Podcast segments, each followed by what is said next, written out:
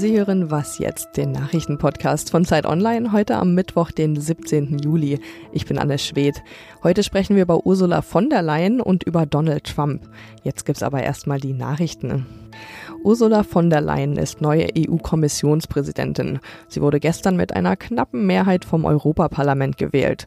Gratulationen kamen unter anderem von Bundeskanzlerin Merkel, Bundespräsident Steinmeier und vom bisherigen EU-Kommissionspräsidenten Jean-Claude Juncker. Er schrieb auf Twitter, endlich stehe eine Frau an der Spitze der EU-Kommission. Er sei sich sicher, dass von der Leyen eine großartige Präsidentin werde.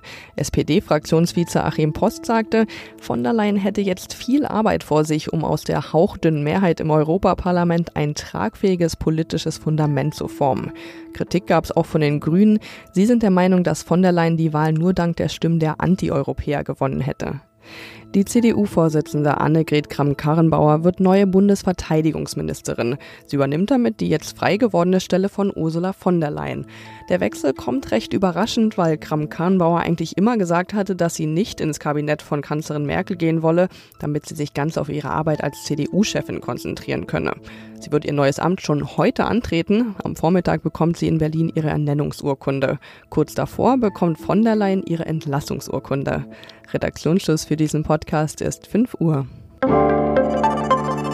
Dieser Podcast wird unterstützt von Espresso. Mit 160 Litern jährlich ist Kaffee das Lieblingsgetränk der Deutschen. Doch woher kommt unser Kaffee überhaupt? Nespresso arbeitet mit mehr als 100.000 Bauern in 13 Ländern zusammen. Der einzigartige Geschmack des Kaffees beruht also auf der engen Verbindung eines jeden Bauern mit seinen Bohnen. Hallo und herzlich willkommen zu dieser neuen Ausgabe von Was jetzt? Heute mit einer taufrischen Sonderausgabe zu der Wahl von Ursula von der Leyen, die am Abend zur neuen EU-Kommissionspräsidentin gewählt wurde. Zeit Online Politikredakteur Steffen Dobbert, schon seit Tagen unser Experte zu diesem Thema, ist extra wach geblieben und hat für uns die Wahl in Brüssel live mitverfolgt. Ich habe Steffen jetzt am Telefon. Äh, Steffen, es war ja schon eine ganz schöne Zitterpartie für Ursula von der Leyen. Sie bekam nur neun Stimmen mehr als benötigt. Was hat denn jetzt den Ausschlag für ihre Wahl gegeben?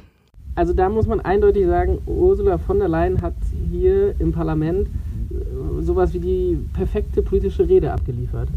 Also sie hat gestern früh vor den Abgeordneten hm, so 40 Minuten äh, frei gesprochen und da hat sie so eine tolle Mischung aus emotionalen, persönlichen Gesten oder ähm, Anekdoten gebracht und auch ganz klare politische Ziele formuliert. Ähm, ich glaube, das hat bei einigen verfangen, zumindest haben viele applaudiert und letztlich hat es dann ja auch für eine Mehrheit gereicht, wenn auch eine knappe. Was hat sie denn für Zugeständnisse gemacht? Also sie hat eigentlich fast alles versprochen, was man sich vorstellen kann. Also sie hat gesagt, in den nächsten fünf Jahren wird sie Europa zum ersten Kontinent dieser Erde machen, der klimaneutral ist. Ähm, also in den nächsten fünf Jahren will sie die Gesetze dafür verabschieden, die das möglich machen. Dann hat sie versprochen, dass sie die Pflicht Flüchtlingskrise, also das äh, unmenschliche Sterben auf dem Mittelmeer, beenden will.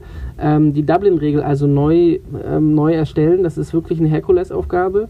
Dann will sie die Bankenunion vollenden.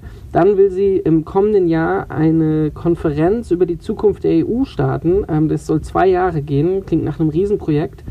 Und dann will sie und das war wirklich ein Zugeständnis ans Parlament.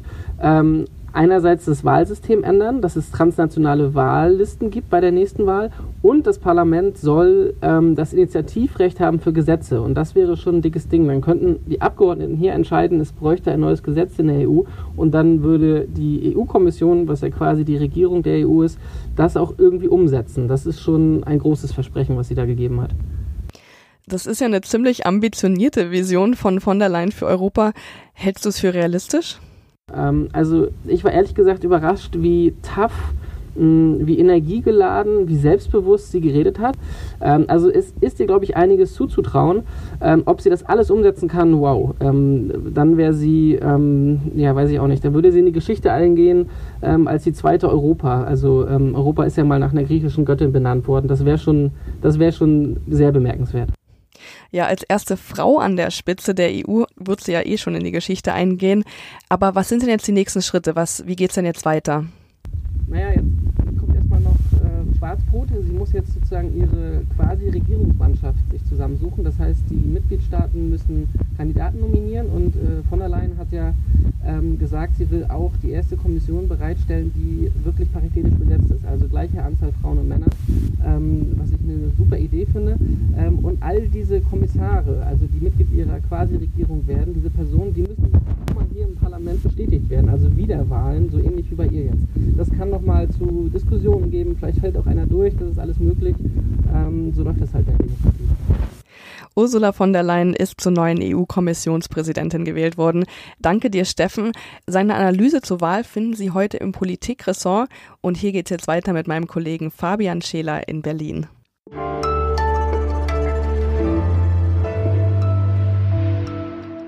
Und sonst so? Ja, vielen Dank, Anne und Steffen, für diese Nachtschicht. Mein Name ist Fabian Scheler und ich führe Sie nun durch den Rest der Sendung. Und äh, zunächst weiß ich jetzt nicht, welche Ihre Lieblingsszene mit der Kanzlerin, mit Angela Merkel ist. Aber das, was mir in den Sinn kommt, das ist Merkel, die ihrem Parteikollegen Hermann Gröhe auf der Bühne ähm, am Abend der Bundestagswahl 2013 war das, ähm, auf der Bühne das Deutschlandfähnchen entreißt. Gröhe hat damit so ein bisschen gewunken. Das fand Merkel irgendwie nicht richtig in dem Augenblick. Und das war aber eine der wirklich wenigen sichtbaren Gefühlsregungen von Merkel in der Öffentlichkeit. Und vielleicht habe ich mir das deshalb gemerkt. Jedenfalls feiert sie heute ihren 65. Geburtstag und wir sagen alles Gute.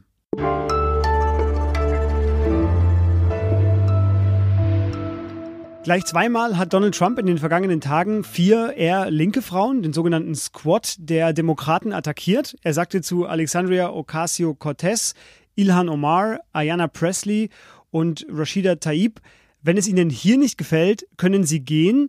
Vorher sprach er schon von den vermeintlichen Heimatländern dieser vier Frauen. Das ist, so muss man es benennen, offener Rassismus aus dem Weißen Haus.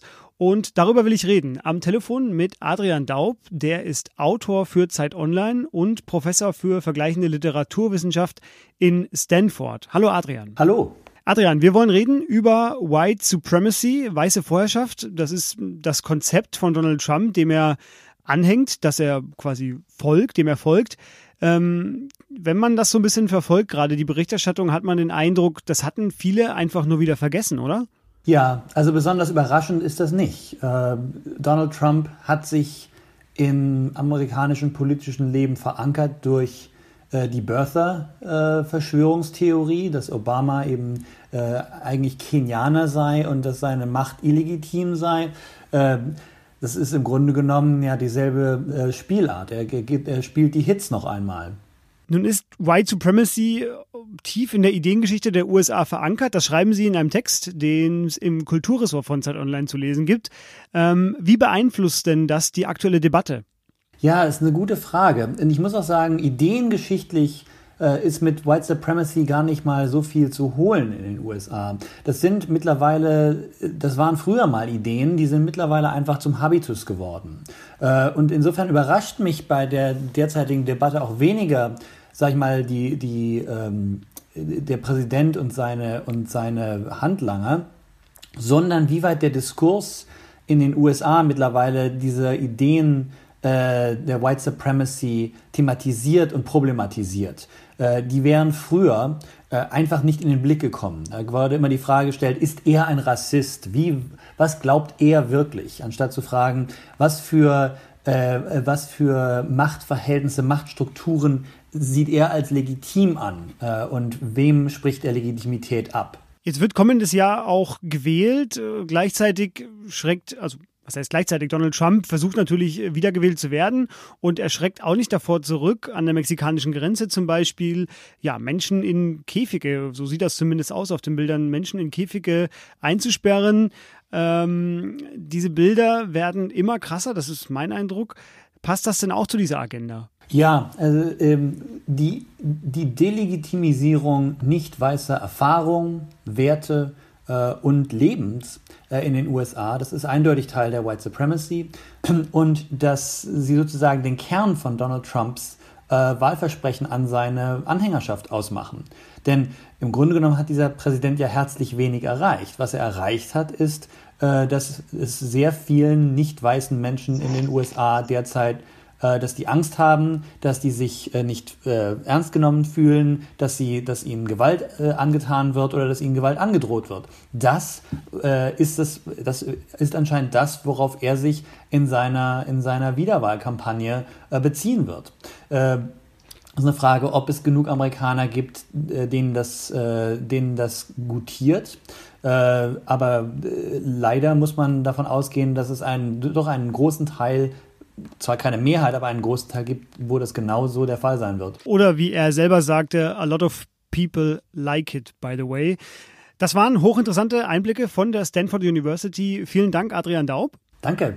Und das war Was Jetzt am Mittwoch. Unsere Mailadresse ist wasjetzt.zeit.de und eine neue Folge von uns gibt es dann morgen wieder. Tschüss.